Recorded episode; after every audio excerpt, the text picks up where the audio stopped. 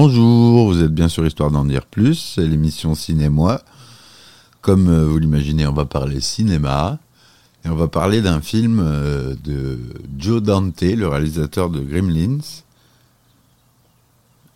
Et euh, un film qui est méconnu, qui n'a pas très bien marché au box-office, mais qui a révélé Ethan Hawke et River Phoenix, qui sont les acteurs principaux du film qui avait, il devait avoir une dizaine d'années à l'époque.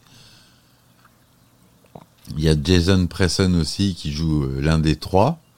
Ils sont trois, trois jeunes enfants. Vous allez, je vais vous faire le synopsis après. Donc c'est un film de Joe Dante et tout le monde connaît ça, ce réalisateur, parce qu'il a réalisé euh, Piranha, Hurlement, Gremlins, L'aventure intérieure, Gremlins 2, Small Soldier. Donc il, a, il est vraiment connu pour ça. Hein. Et ensuite, donc euh, il est sorti en 1985, pas au bon moment. Il était coincé entre d'autres films qui étaient plus attendus. C'est pour ça qu'il est passé un peu à la trappe. Je vais vous raconter le synopsis. Donc Ben Crendal, euh, Ethan Hawke, qui est un jeune garçon passionné par les extraterrestres, vivant dans la banlieue de Washington. Il aime regarder de vieux films de science-fiction. Il fait chaque nuit des rêves étranges. Il y voit un gigantesque circuit imprimé. Avec l'aide de ses amis Wolfgang, River Phoenix et Darren, Jason Presson, il parvient à reproduire ce circuit et il découvre qu'il sert à développer un champ de force. À l'aide de celui-ci et de matériaux récupérés de la case du père de Darren, ils construisent un vaisseau spatial et ils le baptisent Thunder Road, du nom de la chanson de Bruce Springsteen. Springsteen, pardon. Donc voilà euh, le pitch du film sans vous spoiler quoi que ce soit. Un, petit peu quand même, mais euh, il fallait bien que je raconte le synopsis. C'est le titre euh, original euh, et français. Les, Canadiens, ils ont, ils l'ont appelé les explorateurs. Ils sont forcés canadiens pour ça. Mais on les aime beaucoup. À la photographie, on a John Ora. Au montage, on a Tina Nierch. Le budget du film était de 25 millions de dollars. Il a été filmé en Technicolor au format 1,85e. Le son, c'est du Dolby. Donc pas Dolby digital. Dolby en 85, c'est normal. Il n'y avait pas encore euh, le Dolby digital.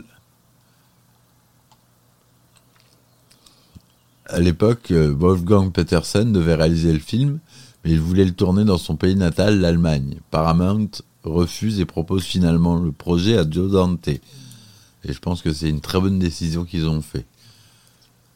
Non pas que j'aime pas Peterson, mais euh, Joe Dante, il était plus à même pour ce genre de film. Ce film marque donc, comme je l'ai dit, les débuts au cinéma de River Phoenix et d'Ethan Hawke.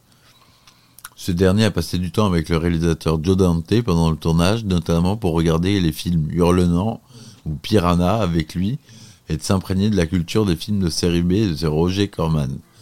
River Phoenix, quant à lui, a auditionné au départ dans le rôle de Darren Woods. Le scénariste du film, Eric Luke, interprète le professeur de Darren dans le film. Le tournage a eu lieu en octobre 84 en Californie, à Petaluma, Glendale, Burbank et Redondo Beach. Les vues sur les lumières de la ville est en réalité une maquette dont une portion est en forme de circuit électronique avec des portes logiques et des circuits intégrés. Le film n'a jamais été vraiment achevé, le studio ayant décidé d'avancer la date de sortie du film en salle pour le sortir en saison estivale, le 12 juillet 85 aux États-Unis. Ceci expliquait en partie l'échec lors de sa sortie, d'autant plus que le concert de événement mondial Live Aid a eu lieu en même temps de ce week-end.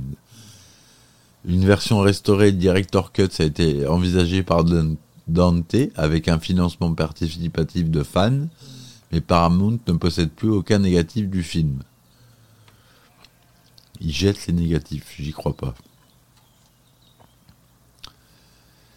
Il y a eu quand même une récompense, c'était le Young Artist Award de 1986, meilleure, performance d'un jeune acteur pour River Phoenix.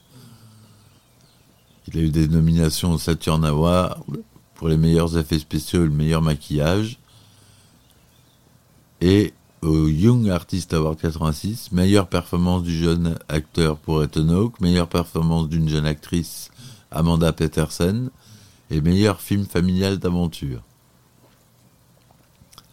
Petit clin d'œil, dans le film, l'ordinateur utilisé par Wolfgang pour contrôler la bulle, puis le vaisseau, est un Apple IIc sorti en 84, qui était pourvu d'un processeur à 1,4 MHz et 128 kilooctets de RAM, c'est-à-dire rien du tout.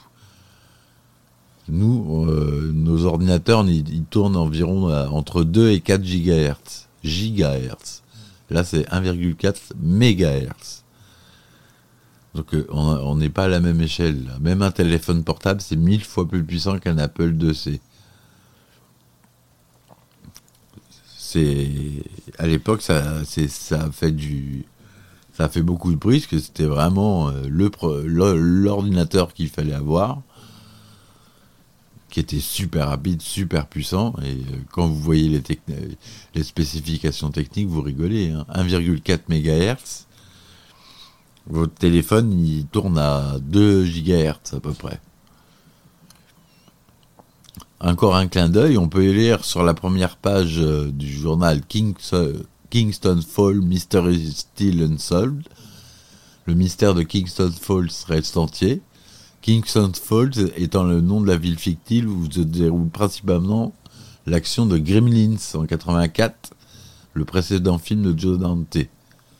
Le nom de l'école est Mr. Charles Jones en référence au nom de naissance de Chuck Jones, créateur de plusieurs personnages des Looney Tunes et Men Mary Melodies, et qui aussi, le rat de Wolfgang s'appelle Heinlein, en référence à Robert Heinlein, auteur de nombreux romans de science-fiction.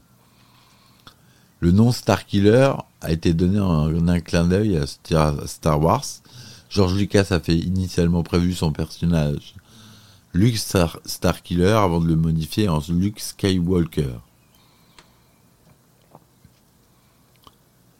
Après un remake évoqué en 2014, une série télévisée basée sur le film est annoncée en novembre 2018.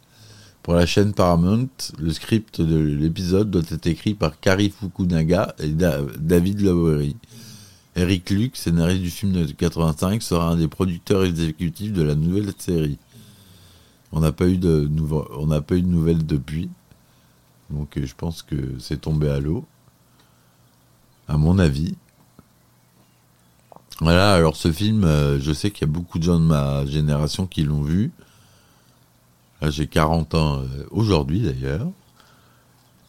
Et euh, c'est vraiment 85, euh, donc il est sorti à la télé trois ans plus tard. 86, on avait 7-8 ans. Et c'était fascinant pour un gamin de 8 ans de regarder ce film. Et Joe Dante, il est vraiment très fort pour ça. C'est un pur film d'aventure familiale à regarder. Vous pouvez regarder avec vos enfants, il n'y a aucun souci, il n'y a pas de violence, il n'y a pas de consommation de drogue, d'alcool ou de choses comme ça. C'est vraiment un film euh, familial. Voilà. Les effets spéciaux sont euh, beaucoup de maquettes, comme le vaisseau spatial des extraterrestres. Là, j'en dis trop, mais je suis obligé. Et euh, le budget du film, je ne sais pas si je vous l'ai dit, il était de 25 millions de dollars, ce qui est très raisonnable pour un film avec des effets spéciaux comme cela.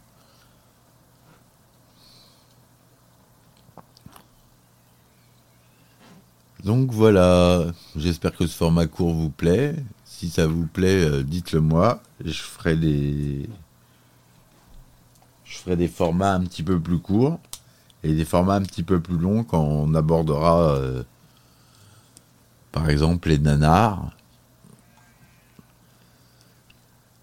Deuxième partie, euh, grâce au site Nanarland, site que j'adore.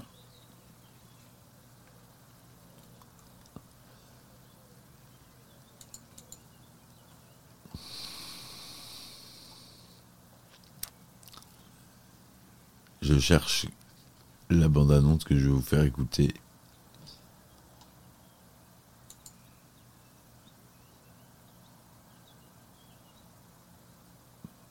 L'émission qui s'appelle Escar à Nanarland sur euh,